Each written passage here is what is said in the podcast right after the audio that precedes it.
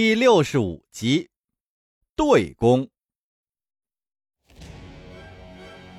话说沈世礼和沈世仪兄弟二人是轮流休息，十二个时辰不间断注意辽军的动静。而令宋军意外的是，这一天过去了，辽军那边却一直没有再出兵。正当沈氏兄弟颇有不解之时，传令官传来了沈万达让他们撤回城内的将令。沈世仪不解，忙问为什么。这传令官道：“少将军，从城上看呀，辽军营内似有异动啊，好像是在挪动攻城用的器械。他们呀，应该是想用这些东西攻打城外的防线。沈大人认为，鉴于城外的营寨防守这类攻击的能力很弱。”为了避免无谓的牺牲，所以护军大人下令你们兄弟二人撤回城内。沈世礼听完点点头，急忙吩咐下去，收拾装备和器械，开始后撤。而为了迷惑辽军呢，宋营也并没有拆除营帐和拒马墙。辽军的阵中，等到投石机部署到位。姚念头领就下令开始攻击，眼看着一块块巨石飞向宋营，姚念首领的心里这个时候也终于好受了一些。然而，经过了近半个时辰的攻击，这宋营之中却是一点动静也没有。姚念首领在心中又升起了一股不祥的预感。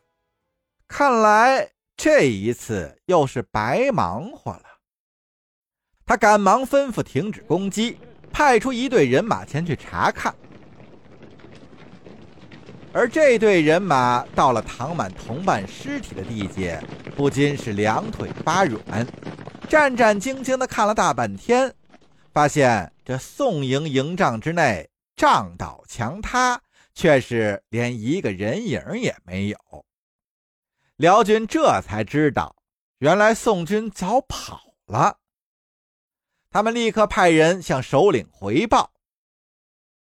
姚念首领闻听这个气呀，这宋军真是狡诈呀！没人敢出来真刀真枪的干，只会整这些花招，害得自己白白损失了一千多人，还没有摸到城墙。不过姚念首领转念一想啊。这城外的宋军既然是退走了，那剩下的事儿呢也便好办了。他吩咐手下的头领们尽量多派人手，尽快清理之前的战场，为攻城做好最后的准备。辽军是忙活了一天，终于清扫完了城外的障碍，而城内的宋军呢？更是忙得热火朝天，匠人们是不分昼夜的赶制箭矢和霹雳弹这些守城器械，士兵们也将滚木雷石堆满了城头，准备随时迎接残酷的战争。辽军经过了一天的折腾，终于做好了攻城的最后准备。到了第二天天明。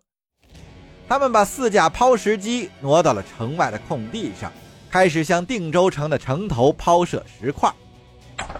斗大的石块带着风声，呼啸着飞向定州城墙，给城墙上的宋军也是制造了很大的麻烦。姚念首领看着这一切，心中暗想：这要是再多有几十架的抛石机就好了。可惜呀，这东西太过于笨重。对大军行进来说是个很大的累赘，所以这辽军呀，只带了为数不多的抛石机和楼车。抛石机是用来毁坏城墙和防守设施的，楼车是和城墙高矮差不多的木质平台，士兵可以在上面和守城的敌人对射，也可以把楼车推抵城墙之下。车上的士兵可以直接跳上城头，与守军进行白刃战。辽军这边所带的攻城器械并不多，但是宋军那里可就不一样了。宋军作为守方，不用携带各种器械行军，所以就制造了很多的抛石机，还按抛射距离的远近分成了好几种型号搭配使用。辽军在城外安放抛石机的时候，宋军在城内也开始准备。待辽军的抛石机定了位，开始发射，宋军这边也已经分了工，每三架瞄准辽军一架，而发射的也不只是石块，还有盛满火油的大坛子，坛口密封，发射时点燃坛口的引信，飞出去就是一个大火球，落在地上那就是一片的火海。当辽军发射完了第一轮，这第二轮还没有准备好之前，宋军城头的反击可就来了。虽然宋军反击的落点并不是太精确，但是架不住宋军的投石机多呀，这火坛的杀伤范围也大，所以辽军的阵地又是一片慌乱。有胆小的士兵已经开始往回跑。但是在统领的呵斥之下，辽军还是勉强的挨到了第二轮的发射。而辽军的第二轮刚刚发射完毕，宋军第二轮的反击又到了。这次宋军的射击更有些准，辽军其中一架抛石机被火弹击中，立时燃起了大火。四架其中的另一架也是被宋军抛出的石块击中，还能不能再用也是不知道。经过宋军第二轮的反击，辽军的阵中这一次又是伤了不少的人。到了此时，辽军已经无法再进行第三轮的发射。姚念首领眼看着自己辛辛苦苦带来的四架抛石机，在宋军连续不断的五轮打击之后，都变成了零件的状态，他心中一阵发堵，眼前一黑，坐在马上一个趔趄，险些晕了过去。姚念首领觉得自己的身子出了问题，但是他不想让别人看出来。更是不能让别人看出来，以免影响军心呀。好在呀，辽军这边今天没有列阵，不然的话，这些东西掉到阵中，那得死多少人呀！看来呀，这宋军的准备是非常的充分，定州城还真是一块难啃的骨头啊。姚念首领在心中咬牙切齿，暗骂着萧燕燕不肯出力，只在阵后看热闹。看来这次自己是真的遇上对手了。姚念首领不及多想，郁闷的招呼众人再次回营商议。而今天的试探性进攻呢，也给辽军的诸位将领都浇上了一头的冷水。在面对姚念首领的问询之时，众将官都是闷不作声，谁也拿不出一个行之有效的好主意来。看着眼前中军帐中的场面，姚念首领的大公子姚念红烈实在是按耐不住心中的焦躁，站起身来，向着自己的父帅一拱手，说道：“父亲，干脆直接强攻吧，这样耗下去也不是办法。”听说大贺氏和萧氏那边已经胜利在望了。这姚念红烈呀，这些日子也是见到了耶律婉清好几次，他早就迷恋上了这个美丽大方的公主。姚念红烈也很想在公主面前表现一番，可是这几日的战事，辽军是连连的受挫，他自己都觉得窝囊，他也感觉。公主一定在背后嘲笑他。那既然众将都没有别的办法，干脆就硬干呗，好歹像条汉子。姚念首领听自己世子如此一说，眼神在帐下众人的脸上扫了一圈，又开言说道：“诸位还有什么良策吗？”又是半晌没人吭声。姚念首领见没人搭茬儿，便又接言说道：“既然没有其他办法，那就强攻吧。我们来研究下策略。”那此言一出，众将官讨论了大半天儿最终决定由姚捻红烈率领部众进行强攻，以便在太后和公主面前表现一下。但是为了减少伤亡，辽军依然采用稀疏的队形，慢慢的接近城墙。在避开宋军抛石机的打击范围之后，再在城下集结兵力，利用云梯强攻城头。这主意已定，到了第二天，姚碾部落上下便集合了所有的士兵。姚碾首领当着众人做了慷慨激昂的战前动员。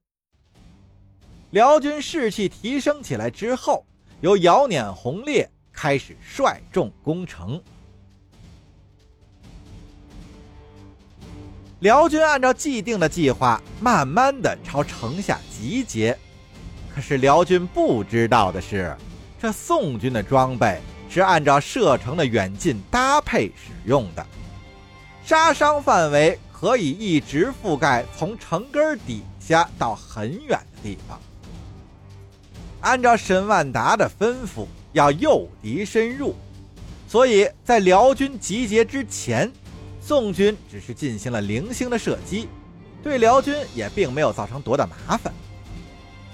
而这位老谋深算的萧太后在远处看着这一切，不禁是摇了摇头。对身旁的耶律婉清言道：“啊，如此情景，只怕这姚念氏又要吃亏了。”耶律婉清点了点头：“嗯，只是故意示弱，诱敌深入。”辽军之中也不光是萧太后识破了沈万达的计谋，就连姚念首领自己。对眼前的情形也是颇有几分担心了，他吩咐传令官速去通知姚捻红烈，让他小心防范。姚捻红烈呢，当然也知道这情形有异，但是这事已至此，又能如何呢？退兵吗？